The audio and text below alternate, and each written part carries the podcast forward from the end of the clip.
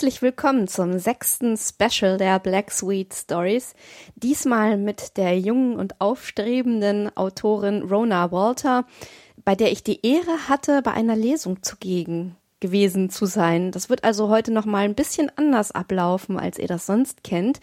Einsteigen werden wir auf jeden Fall mit einem Interview und danach folgt dann ein Ausschnitt aus der Lesung, aber zwischendurch hören wir uns gleich noch mal wieder.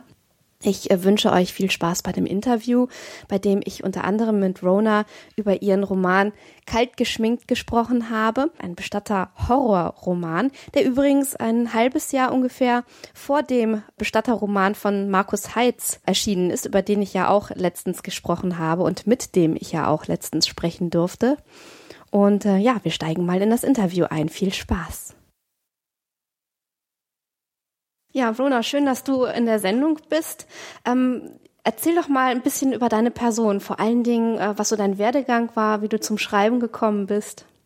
Also ich bin äh, in Schottland geboren, Isle of Skye, ich bin ein Küstenkind, äh, habe dort auch ähm, tatsächlich Hauswirtschafterin gelernt in einer Klosterschule ähm, bin da aufgewachsen, bis ich eben knapp 20 war, habe dann noch mal eine Buchhändlerausbildung gemacht, allerdings in England, in mhm. London bei Waterstones, ganz klassisch und bin dann erstmal ein kleines bisschen rumgetingelt durch die Welt. Ich habe mir dann äh, erstmal Prag angeguckt mhm. für ein halbes Jahr. Da hat mir dann die Sprache einen Strich durch die Rechnung gemacht. Ja. Dann habe ich äh, mir ein kleines bisschen Österreich angeguckt, Tirol, Bayern, äh, meine Mutter ist ja halb, halb Bayer sozusagen, deswegen mhm. sprechen mein Bruder und ich auch Deutsch. Und ähm, habe mir dann aber auch noch mal zurück in England ein paar Sachen angeguckt, habe immer als Buchhändler gearbeitet und habe mit 21 mal aus Spaß ein garstiges Märchen geschrieben mhm. zum Thema Blaubart, ein kleines bisschen Schneewittchen natürlich auch, der Klassiker und äh, habe das in England erstmal selbst verlegt, dadurch, dass ich bei Waterstone so einen Fuß in der Tür hatte und äh, habe das im Eigendruck, was in England ja möglich ist, auch mhm. gemacht. Dann äh, war ich ein kleines bisschen in Lüneburg Buchhändlerin zwischenzeitlich. Habe dann allerdings da gekündigt, weil das nicht so mein Ding war und habe dann meinen Bestatterroman geschrieben, kalt geschminkt, der dann ebenfalls in England erstmal unter Eigenregie erschienen ist und äh, aber natürlich in beiden Sprachen verfasst wurde, also sowohl Deutsch als Englisch. Den Deutschen äh, das deutsche Werk hatte dann eben mal Lucifer Verlag gekauft mhm. durch einen puren Zufall, weil ich vergessen hatte, auf romansuche.de meinen Account zu löschen. Und da hat er ihn gefunden. Mhm. Und so kam das zustande und hat natürlich danach auch gleich das Märchen mitgenommen, weil es gerade da war. Das heißt, du bist dann angesprochen worden Richtig. vom Lucifer Verlag. Mhm. Oder beziehungsweise angeschrieben worden ja. auch per E-Mail.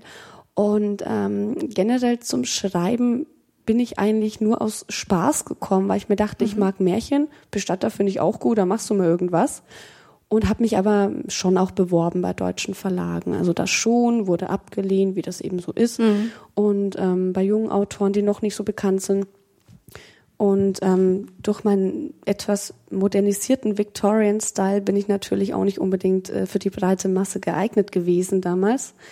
Dann habe ich mich äh, Richtung Drehbuch orientiert, mhm. habe erstmal angefangen mit dem klassischen Buchtrailer, mit Musikvideos, weil das natürlich in Hamburg eine ganz tolle Geschichte immer ist, in Richtung Gothic EBM und so mhm. weiter, äh, ein bisschen Industrial auch für diverse Bands und äh, habe aber für meine eigenen Bücher ein bisschen individuellere Buchtrailer gemacht, weil das ist ja immer sehr sporadisch alles äh, habe auch Aufwand betrieben mit Schauspielern gecastet, mhm. richtigen Locations und Kostümen, also das ganze Ding wie beim richtigen Filmdreh.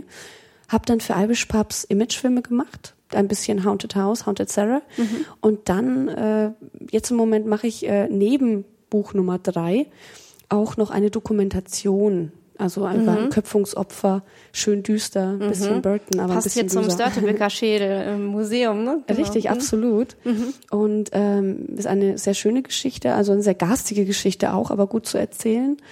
Und äh, mein Neuestes, was ich im Moment mache, neben Schreiben und Filmen, ist eben auch noch ein kleines bisschen Übersetzung. Mhm. Mache ich Steampunk-Romane. Mhm. Die übersetze ich vom Britischen ins Deutsche Ach, dann sehr schön. Ja. Ähm, Jetzt merkt man ja schon, also das, was du schreibst und machst und tust, das geht ja wirklich alles so ein bisschen in die düstere Ecke. Und nicht umsonst sitzen wir jetzt hier bei Black Sweet Stories. Äh, passt natürlich wie die Faust aufs Auge. Ähm, liest du privat auch ähm, sowas gerne? Und wenn ja, was genau liebst du? Was für Literatur begeistert mm. dich? Also ich bin, dadurch, dass ich auch English Literature studiert habe, Romanticism, habe ich mich so ein bisschen in das 19. Jahrhundert, ja, auf das 19. Jahrhundert verlegt. Also ich liebe Klassiker wie äh, Anne Radcliffe oder Byron mhm. Tennyson. Ich liebe aber auch modernere 80er Jahre Ghost Story Autoren, mhm. wie zum Beispiel Susan Hill. Ganz fantastisch, endlich mal durch The Woman in Black auch berühmter geworden hier in Deutschland. Aha. Wundervoll. Ich habe aber, als ich ein bisschen jünger war, noch vor ein paar Jahren tatsächlich gerne übelsten Splatter gelesen. Also von Layman bis Barclay. Ja. Alles, äh, auch American, diesen ganzen Trash und sowas, fand ich ganz, ganz toll. Finde ich heute noch gut. Ähm, bin aber natürlich auch ein Fan von Simon Beckett und Co. Die finde ich natürlich auch ganz toll mit ihren Pathologen. Aber im Moment lese ich eher wenig. Im Moment habe ich leider wenig Zeit dafür. Wenig Zeit so, ja, mhm. glaube ich. Das ist ja eigentlich eine ganz interessante Mischung. So auf der einen Seite irgendwie wirklich so Splatter und auf der anderen Seite ähm, hast du ja schon, das merkt man ja auch an deiner Sprache, an deinem Stil, irgendwie schon so wirklich den gehobenen Stil auch verinnerlicht. Ne? Also was du schreibst, ähm, hat schon eine sehr, sehr ungewöhnliche Sprache. Ähm, äh, findest du das ja. manchmal, findest du das manchmal schwierig? Ähm, würdest du ähm, schon sagen, irgendwie, ja, ich könnte jetzt aber mehr Geld verdienen, wenn ich ein bisschen mehr Mainstream schreiben würde. Ich will das aber nicht, weil. Aber auf jeden mhm. Fall, ganz, ganz Aha. gewiss. Also ich wurde auch mal von einem Verlag angefragt, ob ich nicht ein bisschen einfacher schreiben möchte. Mhm. Dann würden sie mich definitiv verlegen. Ich muss zugeben, dass ich genau vielleicht ein Zehntel einer Sekunde überlegt habe. Und da dachte ich mir, meine Mutter würde mich verhauen, wenn ich jetzt Ja sagen würde. Mhm. Und habe das dann aber abgelehnt, weil ich mir dachte, entweder, also es ginge mir nicht nicht ums Berühmtwerden. Ähm, Geld wäre natürlich inzwischen auch mal nett. Mhm. Aber ich habe mir gedacht, entweder es wird mit diesem Stil, den ich habe, oder wir lassen die Sache einfach. Und in England merkte man, es kam an. Mhm. Der gehobene Stil ist definitiv beliebt und ich mische ja auch ein bisschen Horrorsblätter mit Victorian Grusel und äh, mit allem möglichen. Ein bisschen Gothic-Elemente werden mir auch immer vorgehalten, was auch vielleicht bedingt stimmt. Ähm, es ist nicht einfach hier. Mhm. Ähm, aber ich tue mein Bestes, damit ich die Leute eben auch vielleicht ein kleines bisschen dazu bewegen kann, sich mal aus ihrem Mainstream rauszubewegen, mhm. ein bisschen was anderes zu lesen auch mal. Und deswegen verfasse ich auch Short Stories, um zu zeigen, Mensch Leute, guckt euch doch mal was anderes einfach an. Und mhm. hier ist eine Geschmacksprobe. Mhm. Ähm, vielleicht traut man dem Publikum dann auch generell vielleicht zu wenig zu. Also vielleicht mhm. gibt es ja genug Leute, die sagen, ach, wir wollen aber wirklich beim Lesen auch mal ein bisschen gefordert werden, oder? Auf jeden mhm. Fall. Also man merkt, dass die Übersetzungen von Susan Hill kommen fantastisch an, ist auch auch gehobener mhm. Grusel. Ähm, Simon Beckett ist auch nichts für ganz äh, dumm, dumpfe Gemüter. Das ist definitiv auch nicht so einfach. Ähm, es, es kommt an. Nur ich glaube, wenn man einen Namen hat wie Susan Hill und Beckett, ist das eine mhm. ganz andere Geschichte. Wenn jetzt Rona Wolter auf sie zukommt und sagt, hier, ich habe einen Roman geschrieben, ist das wahrscheinlich das Vertrauen in den Autoren noch nicht da. Noch, genau. Mhm. Die denken sich wahrscheinlich, ja, ja, mach du mal. Ähm, mal gucken, was das noch wird. Diejenigen, die es allerdings lesen, sind sehr begeistert. Also ich bekomme ganz viel Zuspruch. Die Leute, die auch sagen, endlich mal ein bisschen was anderes, ein bisschen was Individuelles. Schwer lesbar, ja, man inhaliert es nicht in einer Stunde, mhm. aber das habe ich auch nicht vorausgesetzt. Mhm. Mhm. Äh, findest du generell, dass Autoren es in England ein bisschen leichter haben, gerade in diesem Genre, als, als hier in Deutschland oder ja, vielleicht sogar in Hamburg? Auf jeden mhm. Fall, ja. Also es ist generell äh, so, dass ganz, ganz viele Autoren sich, also deutsche Autoren, sich englische Pseudonyme suchen, mhm. in England publizieren, um dann nach Deutschland zu kommen, weil sie hier von Beginn an nicht übersetzt worden sind und angenommen oder beziehungsweise mhm. angenommen worden sind, was ich ein kleines bisschen amüsant finde. Ähm, also bei mir werden auch beide Bücher im Moment ein bisschen neu übersetzt, weil ich die Zeit nicht habe, machen mhm. das andere Leute mhm. für mich. Aber auch da habe ich jetzt schon eine ganze Schlange an Verlegern, die sagen, nehmen wir. Und in Deutschland hat es eben sieben beziehungsweise drei Jahre bei Kaltgeschmink gedauert, sieben Jahre bei Gläsern. Also es ist so, dass der englische Markt sehr viel individueller ist, weil er auch ein bisschen offener ist. Mhm. Er ist größer der deutsche Buchmarkt ist im Verhältnis nicht so groß. Hätte ich jetzt zum Beispiel nicht gedacht eigentlich. Mhm. Das ist tatsächlich mhm. wahr. Und in England entstehen oft viele Trends, auch tatsächlich in äh, Spanien. Die Spanier mhm. und die, die Briten und die Amis sind unglaublich stark dabei mit neuen Trends, Aha. wie Geister, mhm. Zombies und so weiter. Natürlich auch der Vampir. Mhm. Und ähm, da kommen eben die ganzen Sachen her. Das dauert ungefähr ein Jahr, bis das in Deutschland ist. Und äh, dann wird es entweder genauso angenommen oder eben nicht. Jetzt haben wir eine Steampunk-Welle in England mhm. seit einem Jahr. Da bin ich jetzt bei der Serie Pax Britannia beim Übersetzen mhm. von Jonathan Green. Wird hier definitiv auch ganz gut ankommen, denke ich. Aber generell ist es einfacher, in England zu starten ob das Deutschland dann verlegt oder nicht, einfach mal hm. zu ja. lassen. Ja. Und äh, Hamburg ist generell literarisch nicht unbedingt die stärkste Stadt, obwohl die größte Stadt in, in Deutschland, glaube ich, eine der größten. Aber literarisch ist hier mhm. leider mhm. sehr. Ich gebe noch was ja. zu tun. Oh ja, um das mal nett mhm. auszudrücken, ja, ein bisschen Literatur in Hamburg wäre mhm. schön.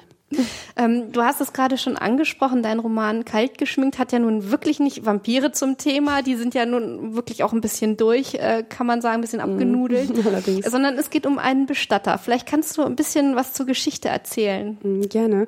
Also ich habe hier meinen Helden oder Anti-Helden Harris McLeod, der natürlich offensichtlich Schotte ist, der ist sehr eigenwillig, der hasst die Menschen, sie sind ihm auch abgesehen davon völlig Wumpe und Harris McLeod, der interessiert eigentlich so gar nichts. Also der macht seinen Bestatter, weil er gerade nichts anderes hat. Der ähm, ist auch ein bisschen zynisch, der ist auch so ein bisschen lebensmüde, versucht auch immer wieder mal so den Ausgang, den vorzeitigen zu nehmen, schafft es natürlich nicht, sonst wäre das Buch nicht entstanden.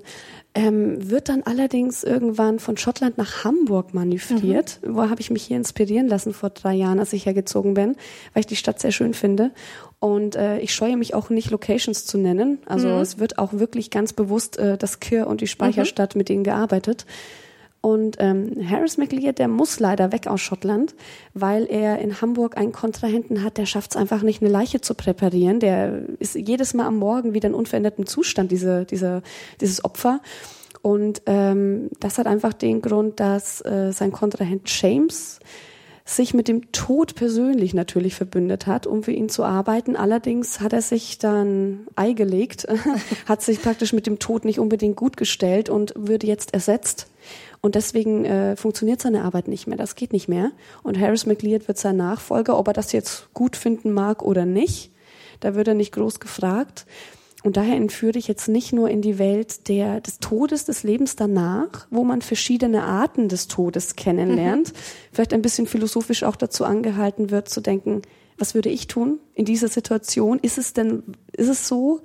Und es geht natürlich auch ein bisschen pessimistisch um die Schlechtigkeit der Menschen aber es geht natürlich auch um die keltische Folklore. Mhm, genau, genau, was ich wirklich persönlich wunderbar finde. Mhm. Und ich finde, das ist eine ganz tolle Mischung irgendwie, so dieses Nordische, gerade wenn es jetzt irgendwie nach, nach Hamburg geht, mhm. dann mit diesem schottischen Einschlag, es ist schon wirklich Passt wie die Faust großartig. Aufs Auge. Wir werden ja nachher auch nochmal in eine Lesung reinhören. Insofern ähm, ist das wunderbar. Was auffällig ist, ähm, du schreibst ja aus einer männlichen Perspektive und das auch wirklich, ähm, soweit ich das als Frau beurteilen kann, äh, absolut gekonnt. Äh, und das waren auch so Kommentare, die die ich äh, schon äh, gehört habe, jetzt auf äh, kalt geschminkt. Irgendwie, irgendwie macht sie das, dass sie irgendwie so aus Sicht eines Kerls schreibt. Und das ähm, kommt einem überhaupt nicht aufgesetzt vor, sondern das muss einfach so. Wie hast du das gemacht und wie bist du darauf gekommen, als ersten Helden irgendwie gerade einen Kerl zu wählen? Also ich schreibe tatsächlich nur aus der Perspektive von Männern. Mhm. Ich habe eine Handvoll Frauen, ansonsten sind es immer Kerle. Und ich muss in dem Fall zugeben, recherchiert habe ich natürlich auch, vor mhm. allem wenn es in Richtung Erotik geht, da kann ich ja nicht so mitreden als Frau. ähm, aber ich habe festgestellt, dass es für mich so viel einfacher ist, als Mann zu schreiben, weil ich als Schottin einen gewissen Zynismus mitbekommen habe, mhm. wir anders aufgewachsen sind, man nicht alles immer so ernst nehmen kann, sich nicht gleich immer aufregt und frustrieren lässt. Und ähm, es ist für mich einfacher, wie, wie ein Mann zu denken in mhm. diesem Sinne. Ich bin natürlich zu 110 Prozent eher eine Frau. Also im wirklichen Leben habe ich damit keine Probleme. Aber im, in Sachen Buchschreiben kommt es mir einfacher, geht es mir einfacher von der Hand zu sagen, ich schreibe jetzt äh, ein bisschen kühl, ich schreibe arrogant, äh, was, er, mhm. was meine Figuren ja alle so ein bisschen sind. Ein bisschen abgehoben, ein bisschen mhm. eigentlich hassenswert. Mhm. Eigentlich mag man sie nicht. Und es ist vielleicht eine Ader, die ich habe, mhm. dass ich einfach sage so, ich kann mich da reinversetzen und äh, ich kann jetzt alles Negative, was hier Miss Rona in sich vereinigt, äh, einfach mal rauslassen. Und die Leute finden es auch noch cool. Klasse. Ähm, vielleicht ist es ja auch so, ähm, also als Schriftsteller ist es ja man, äh, manchmal so, äh, dass man so ja zwischen den Polen sich hineinversetzen in den Charakter und in die Story, aber auch einen gewissen Abstand haben ähm, bewegt. Ähm, spielt das vielleicht auch eine Rolle, dass es dann einfacher ist, diesen Abstand zu haben, wenn man aus Sicht eines Mannes schreibt als als Frau? Oder meinst du eher nicht? Mm, das ist, das ist nicht so einfach zu mhm. sagen tatsächlich. Es ist ein Abstand da, allein schon durch das Geschlecht. Äh, allerdings ist es aber so, dass Harris McLeod sehr viele Charakterzüge hat, die ich ähm, von einer Person bereits kannte. Mhm. Äh, jetzt nicht diese Selbstmordsachen, aber ich kenne jemanden, der ist tatsächlich so ein bisschen in die Richtung gepolt, dieses arrogante, kühle, bisschen auch äh, sarkastische. Fand ich sehr faszinierend. Das ist eine Art an diesen Menschen, die mich sehr umgehauen hat, wo ich mir dachte, der kommt durchs Leben, der bekommt bestimmt irgendwann mal aufs Maul, aber das ist bis heute noch nicht passiert, obwohl er natürlich wie Harris McLeod auch sehr, sehr, äh, naja, es drauf anlegt, sage mhm. ich mal ähm, es tut gut, sagen zu können, ich bin das nicht, mhm. um sich ähm, äh, mhm. äh, zum Beispiel sagen zu können, äh, nein, es ist nicht autobiografisch, was ja den weiblichen Autoren sehr häufig nachgesagt wird, das hast du doch alles mhm. schon mal erlebt, was ich in meinem Fall jetzt nicht hoffen möchte, dass ich schon mal irgendwas davon erlebt habe. Da wäre ich wahrscheinlich auch nicht mehr hier. Aber ähm, ich kann zum Beispiel auch sagen, diese Figuren agieren dadurch, dass ich mit ihnen so nahe bin, alle allein. Mhm. Also Harris macht Sachen oder auch mein neuer Held Frederick und Gareth, die machen Sachen, wo ich mir denke, ähm, wie kommt ihr darauf? Aber ich find's gut. Sie mhm. agieren, ohne mich zu fragen. Mhm. Und das ist der also Vorteil. Also haben die Figuren wirklich auch ein Eigenleben entwickelt, kann man sagen. Ab einem gewissen Punkt. Ja. Also am Anfang muss ich sie anleiten. Ich muss mhm. sie beschreiben, was ich natürlich nicht ausufernd mache. Aber ähm, ich leite sie an. Und manchmal hat es den Vorteil, ich denke mir, ach zur Hölle, wie soll das weitergehen? Weil ich mhm. habe keine Idee mehr. Aber ähm, sie machen dann etwas und dann denke ich mir, ja, wieso eigentlich nicht? Mhm. Äh, das heißt, äh, du plottest aber auch nicht komplett durch äh, vor dem Schreiben, oder? Überhaupt nicht. Also mhm. Also ich bin tatsächlich eine absolute Anti-Plotterin, mhm. was mir zu Beginn eben den Weg in die deutschen Großverlage verwehrte. Mhm. Äh, Lucifer hat mich, der Verlag, wo ich jetzt bin, hat mich explizit deswegen genommen, weil er sagte, ähm, es ist mir noch nicht passiert, dass ich endlich mal wieder überrascht wurde. Mhm. Und auch die Leser und die Rezensenten sagten, wow, ich habe jetzt gedacht, ja, jetzt muss natürlich das und das vorkommen, ist ja klassisch. Und es passierte nicht. Mhm. Und es passierte vielleicht nichts, vielleicht was anderes. Und das hat die Leute, glaube ich, so ein bisschen an dieses Buch, das ja nicht unbedingt wahnsinnig spannungsgeladen ist, äh, von Beginn an hat es. Also es ist vielleicht nicht actiongeladen, absolut nicht, aber, aber spannungsgeladen würde ich schon Spannungsgeladen, das stimmt. Das ist es vielleicht. Also es, es kommt nicht in jedem mhm. Kapitel hier zum äh, spektakulären Zweikampf, mhm. aber es ist eher subtil gehalten. Mhm. Und das, glaube ich, äh, hat mir es auch einfacher gemacht, nicht zu plotten, und inzwischen habe ich dadurch sehr, sehr viel Zuspruch erfahren, weil die Leute sagen, ich wurde überrascht. Mhm. Und äh, Wilkie Collins sagte mal hier, der Buddy von Charles Dickens, er sagte mal, im Horror- und im Schauerroman muss alles möglich sein. Mhm. Und es darf nichts geben, wo man sagt, nein, das wird mir eingeschränkt. Mhm. Und dem unterliegt leider Gottes die Buchszene im Moment. Ja. Man muss äh, sich zensieren lassen. Es darf nichts äh, passieren, was äh, politisch unkorrekt ist oder brutal. Und ähm, ich muss hier sagen, meines Buch ist absolut politisch unkorrekt, mhm. absolut brutal zum Teil. Es wird niemand geschont, auch die Protagonisten selbst nicht. Und äh, man darf sich definitiv vielleicht auch ein bisschen überraschen lassen. Mhm, mh. Ähm, dein nächstes Buch ist auch aus der Perspektive eines Mannes geschrieben. Kannst du dir ja. denn vorstellen, auch ähm, mal aus der Perspektive einer Frau zu schreiben oder bleibt es eher bei den, bei den Männern? Ja, so in äh, Gläsern, in dem garstigen Blaubart-Märchen kommt, äh, ist Frederick mein, äh, mein Hauptcharakter, mhm. ist ein Valley, also der Boss der Servants. Ähm, es kommen erstaunlich viele Frauen vor. Also es bleibt mit äh, Frederick und nochmal zwei Protagonisten bei nur drei, vier Männern, mhm. vier Männern. Äh, und es kommen aber nochmal einige Frauen vor. Äh, es war nicht einfach aus deren Perspektive zu schreiben. Und äh, ebenfalls aus meinen Short Story Perspektiven, also ich habe immer Männer oder Wesen, also auch mal im Schottischen irgendwelche Wesen. Ich schreibe im Moment etwas über Henker. Mhm, Dann äh, mhm. habe ich auch Edgar Allan Poe. Ich habe ein Heavy Metal äh, Rock and Roll Story geschrieben für eine Splatter-Anthologie, die auch erscheint. Mhm. Und ähm, es geht alles tatsächlich in Richtung männlicher Protagonist und äh, Held, Anti-Held. Ich weiß, ich kann nicht beantworten, wieso ich nicht für Frauen schreibe. Also das ist mir einfach äh, nicht in die Hände gelegt mhm. worden wohl. Vielleicht überrasche ich mich selbst, du mach das mal. Das wäre wahrscheinlich ja. jetzt ein, ein guter Anreiz von dir, zu sagen, die nächste Short Story, das ist meine Frau. ähm, du hast gerade schon gesagt, äh, Gläsern äh, kommt wann raus? Wir hoffen, dass wir das Ende Mai hinbekommen. Mhm. Wir haben uns nämlich unterstützen lassen von einem Hamburger Tattoo-Künstler, mhm. der die Freestyle-Tattoo-Studios hat. Bernd Muss heißt der Mann und der passt sozusagen wie die sprichwörtliche Popo auf, auf Topf mhm. äh, zu mir, hat äh, sehr viktorianisch Tuschezeichnungen mhm. äh, ja beeinflusste Tattoos äh, gemacht oder macht sie, das ist sein Stil. Ähm, modernisiert die aber ebenfalls, wie ich, ein kleines bisschen mit Ecken, Kanten, äh, mit ein bisschen verwischten, subtileren Charakteren und, und Elementen. Und das passt natürlich ideal zu einem Stil wie dem meinen mhm. auch. Und er wird da wohl jetzt die Kapitel noch illustrieren und dann wird das Ding auch in Druck gehen, denke ich mal, so Ende Mai. Ja, und äh, ist da auch äh, eine Veranstaltung geplant? Das heißt, wirst du dein, dein Buch dann auch vorstellen? Ähm wie der Teufel sogar. Ja. Also wir mhm. werden äh, auf der RPC lesen. Mhm. Äh, es wird auf der Ringcon natürlich vorgestellt. Da bin ich so einer der Headliner. Ähm, ich werde mit den Steampunkern ein kleines bisschen mit den Hamburgern Eta Zirkus zusammenarbeiten, die uns ja großartig hier ergänzen, mhm. mich und Bernd.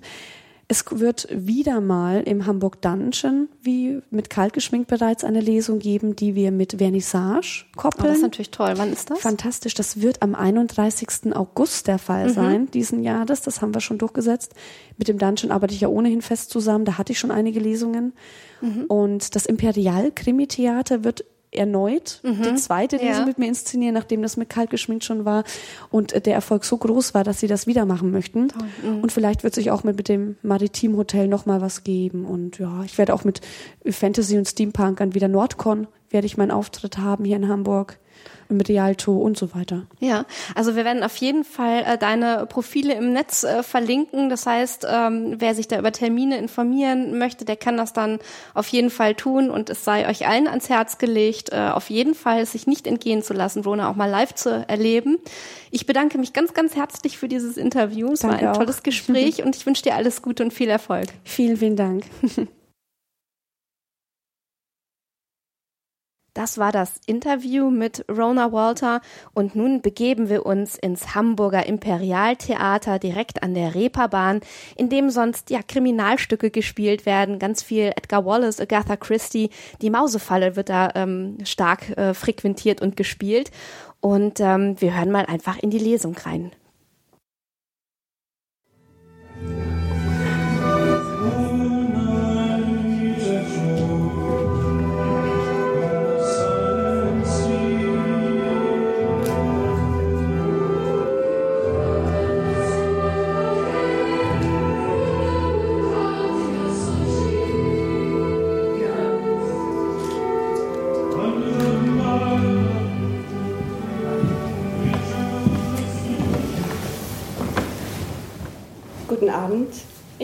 Sie alle zur allerersten interaktiven Lesung meines Bestatterromans Kalt geschminkt.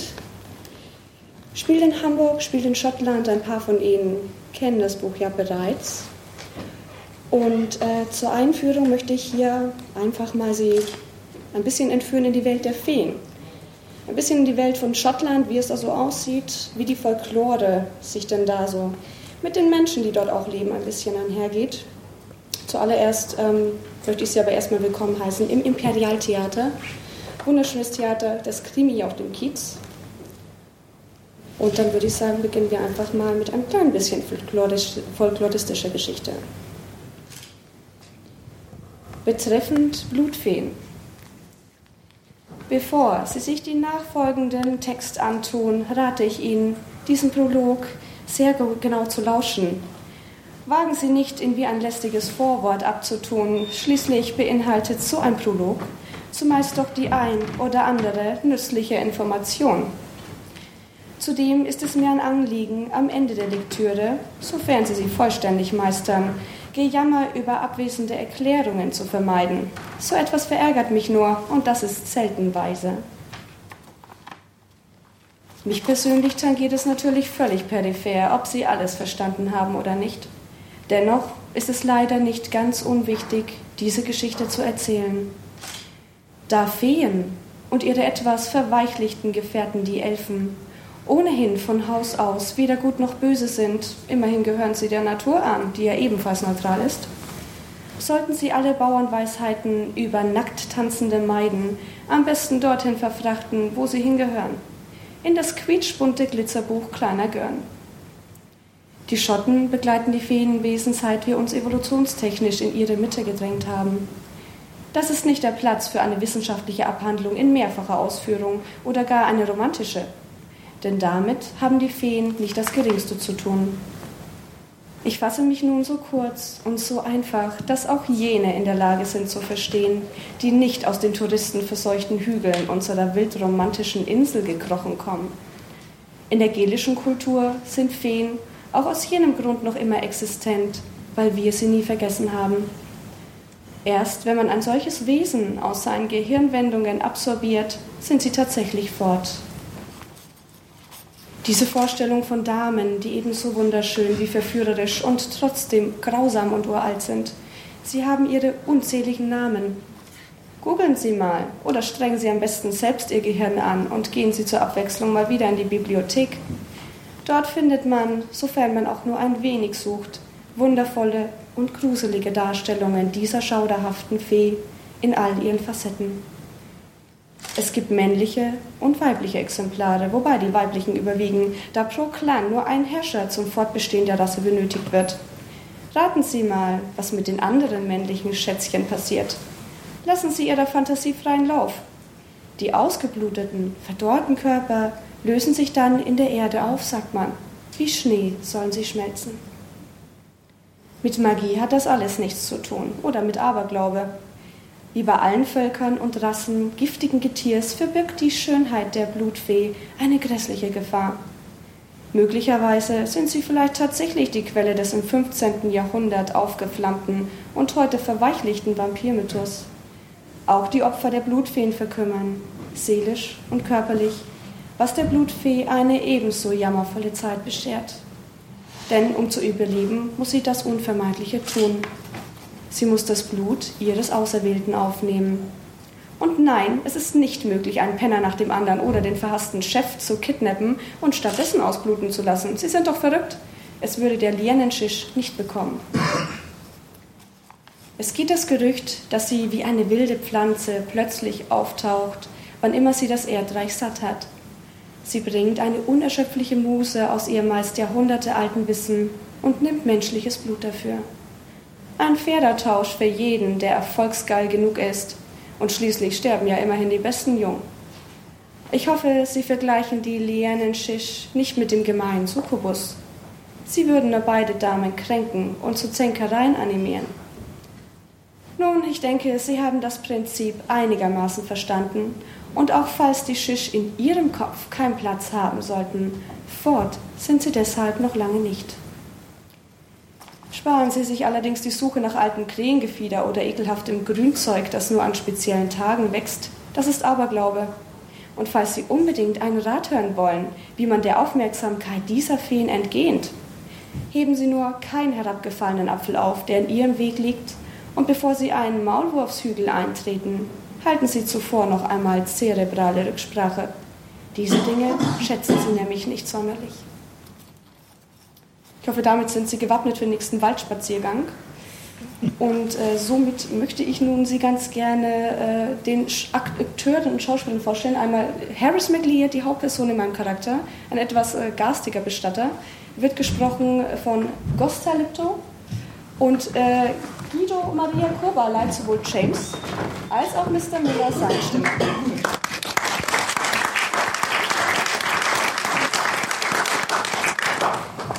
Und zu Beginn unserer schönen Schauermeer befinden wir uns allerdings erstmal noch im guten alten Schottland. Monster sind allgegenwärtig. In unserer Welt und in der, die danach kommt. Jene, die offensichtlichen, die sich zeigen, wenn man ihnen in die gelben, blutunterlaufenden Augen sieht, während ihr Speichel und altes Blut von triefenden Zähnen mit einem scharfen Fauchen ins Gesicht regnen, Gesegnet seien Sie, obwohl ich sicher nicht gläubig bin. Nicht mehr. Denn ihrer Bestienartigkeit ist man doch recht zweifelsfrei gewiss. Jedoch solche, die man in seinen Armen willkommen heißt, deren sanften Rat man beherzigt, wenn sie sich dir im vertraulichen Tonfall entgegenneigen und verschwörerisch wispern, zwischen uns beiden, Alter, als dein Freund, die man versorgt, um die man bangt, und welche man bewundert, anstatt sie zu beneiden. Halten Sie sie auf, töten Sie sie. Denn nur vor den Ehrlichen sollte man sich fürchten und so gut als möglich schützen.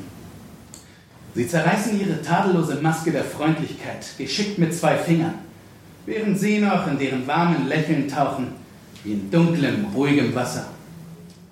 Doch sobald es Wellen wirft und sich die Algen der Verblendung teilen, erhaschen sie einen kurzen, schmerzhaften Blick auf den grinenden Allesfresser dahinter. Schade, dass es dann bereits zu spät für sie ist. Selbstvergessen dämmere ich über dem Grabstein des bedauernswerten jungen Mannes, der ich selbst bin. Hier unruht in ewiger Schmach Harris McLeod, beratungsresistenter Frevler und erfolgloser Selbstmörder. Möge seine Seele eines Tages der Hölle entsteigen. Auf einem vergilbten Stück edlem Briefpapier habe ich diese Gravur selbst verfasst. In einem Rauschcocktail aus Drogen und Absinth. Meißel und Spatel liegen mir heute schwer in den Händen. Ich fertige meine Grabsteine, Grabplatten oder die Holzkreaturen in Engelsgestalt oder Kruzifixform alle selbst.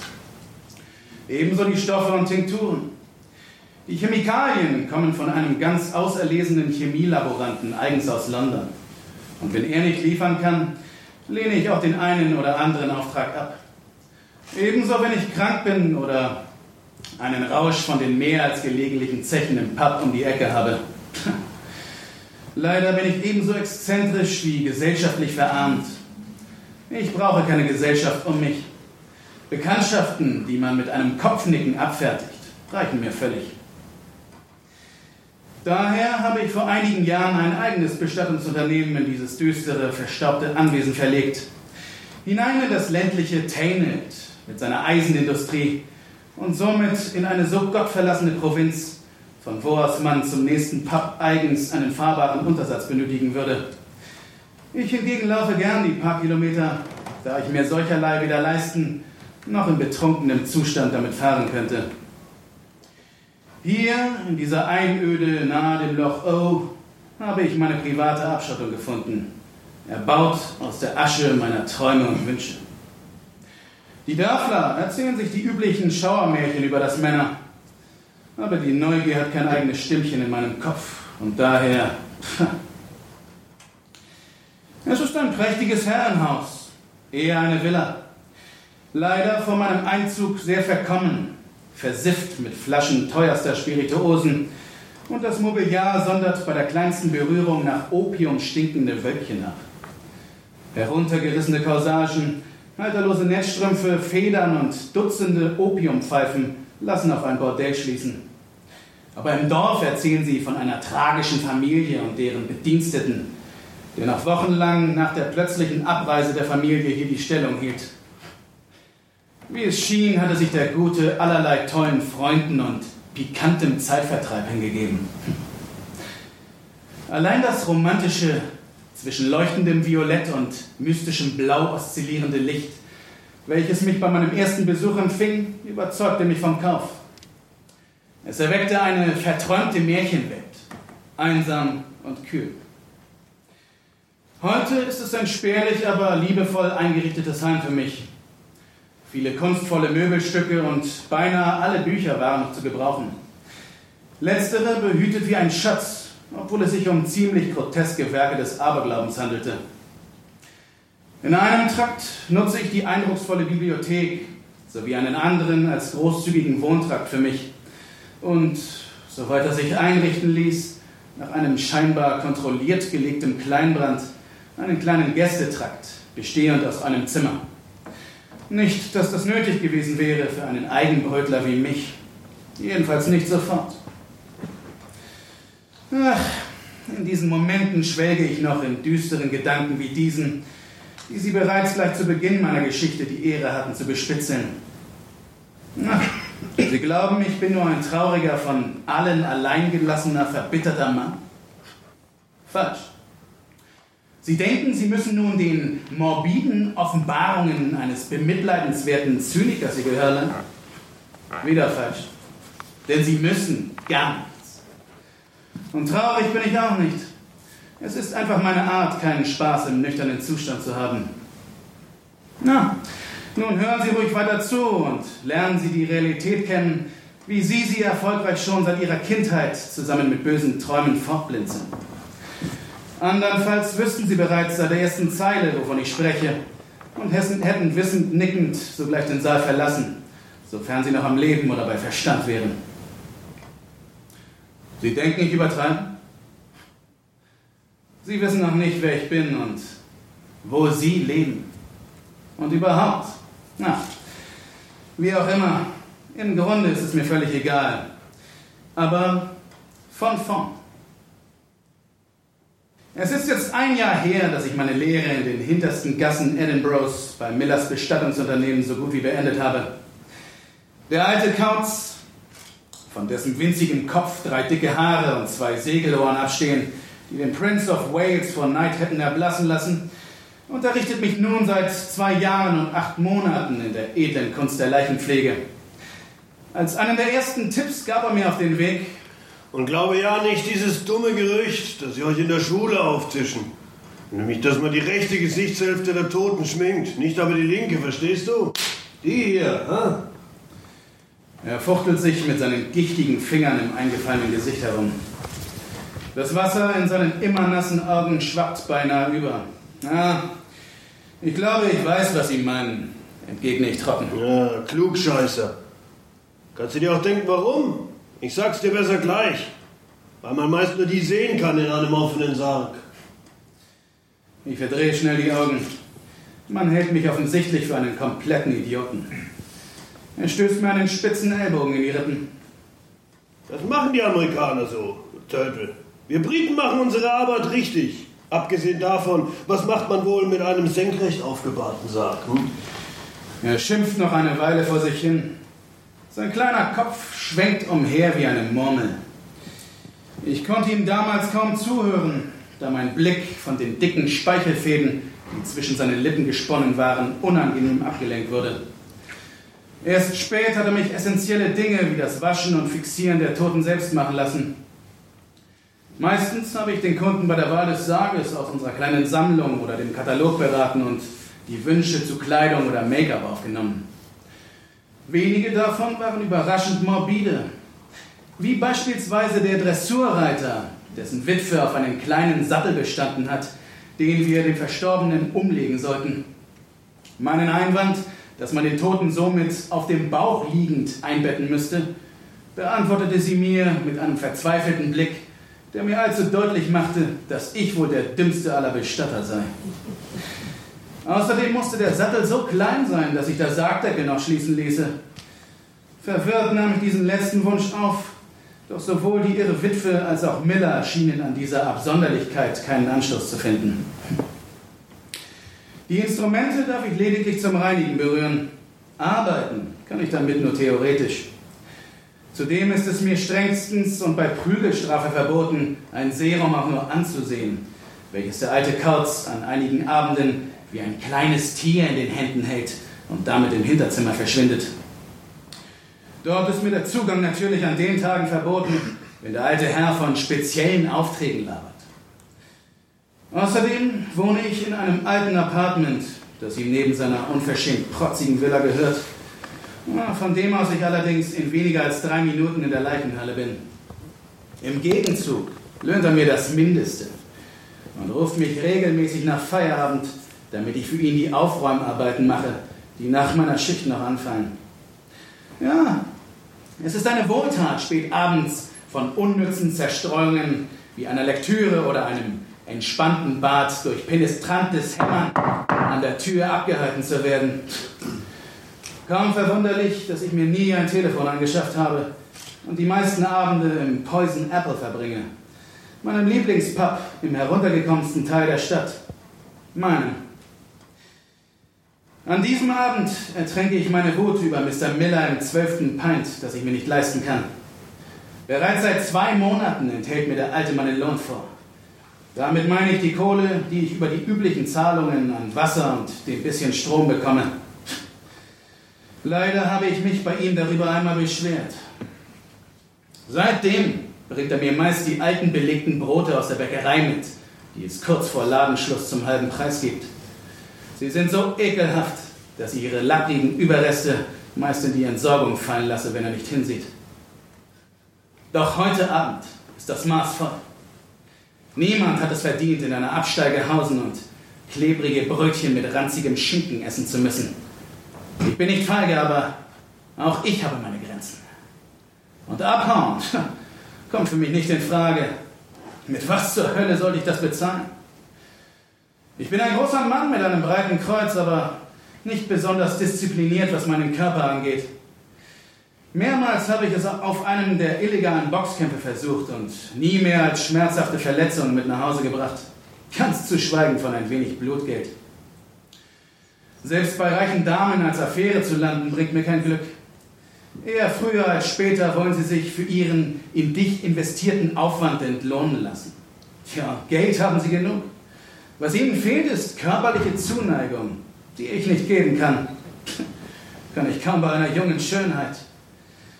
Tja, und somit endet es immer in einem Desaster, wenn ihre gehörnten Ehemänner zum Zweck der brutal züchtigenden Rache plötzlich wieder aktuell sind. Ich mag Berührungen nun einmal nicht. Nur bei den Toten macht es mir nichts aus. Ja. Ich habe aufgegeben herauszufinden, was bei mir nicht stimmt. Es ist unerheblich geworden.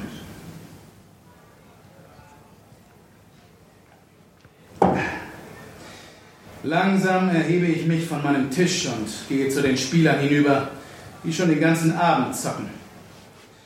Ich habe die klare Absicht, mich zu ihnen zu gesellen. Eher als sinnbildlichen, denn als materiellen Einsatz habe ich Mr. Millers Hausschlüssel in der Tasche. Der Alkohol macht mich etwas blind und unsicher, aber so betäube ich den größten Schmerz, der nachher zweifellos auf mich zukommt. Wenn schon abtreten, dann mit heldenhaft erhobenem Kopf. Wer verzapft denn solche abstrusen Philosophien? Mit knappem Nicken lasse ich mich auf dem letzten Stuhl nieder, der beträchtlich knarzt unter meinem Gewicht. Sie beäugen mich heute misstrauisch, fast als ahnten sie, wozu ich heute Abend hierher gekommen bin. Wortlos lege ich den Schlüsselbund auf das Holz, dass auch der Schlüssel von Millers Bestattungsunternehmen daran hängt, ist mir bewusst, aber herzlich egal. Vielleicht ist es interessant zu erwähnen, dass ich ein miserabler Spieler bin. Schlimmer noch, die Gentlemen an meinem Tisch sind Zocker der gerissensten Sorte. Aber zu gewinnen gehört auch nicht zu meinem Plan heute Nacht. Mein Einsatz ist angenommen worden, wenn auch mit mitleidigen Blickwechseln und spöttischen Naserümpfen. Spätestens in einer halben Stunde ist die Show für mich vorbei und ich gebe mich dem, was unweigerlich danach kommt, hin. Warum ich mich nicht einfach ersteche, ersäufe, erschieße oder erhänge? Aus den einfachen Gründen. Da ich panische Angst vor scharfen Klingen auf meiner Haut bzw. in meinem Fleisch habe, ein zu guter Schwimmer bin, mir keine Pistole leisten kann und letzteres bereits die letzten beiden Male durch morsches Gebälk vereitelt worden ist. Die Karten liegen vor mir auf ihren höfischen Gesichtern. Ich hebe sie an, loge darunter. Wie erwartet, keine echten Gewinner. Tja, sie passen sich eben ihrem Spieler an. Halbherzig zocke ich ein wenig und stoße bald an mein Limit. Eine der tätowierten Kaugummi-Knetenmaschinen stiert mich unentwegt an und ich hoffe, dass er weder ekelhafte Absichten hegt, noch mein laienhaftes Spiel mit dem Tod durchschaut hat. Hey, ich merke ja, dass du nichts zu verlieren hast, Anzug.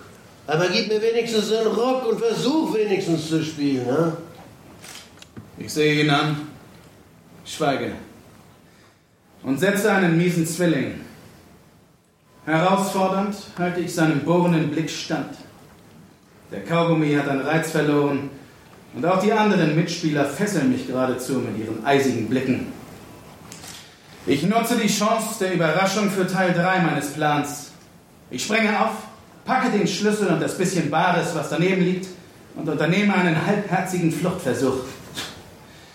Wie erwartet habe ich ein Wespennest mit bloßen Händen geschüttelt und durchgerührt. Die Wilden folgen mir wutschnaubend und der erste Schlag trifft mich ins Kreuz. Ich gehe sofort zu Boden, zwecklos sich zu wehren. Tja, dann hätte ich auch gleich ernsthaft flüchten können. Sie brüllen nicht lange. Mein suffisantes Lächeln macht sie rasend und ich bekomme kaum mit, was die nächsten Minuten geschieht. Ein harter Schlag in die Nieren, ein gezielter Hieb auf den Kehlkopf. Ah, organisierte Schläge. Für mich nicht weiter beängstigend. Ich hätte echt weniger Glück haben können.